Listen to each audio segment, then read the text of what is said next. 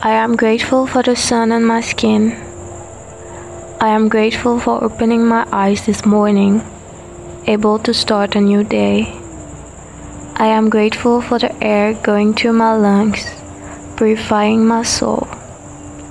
I am grateful for my heart full of love, compassion, and bliss.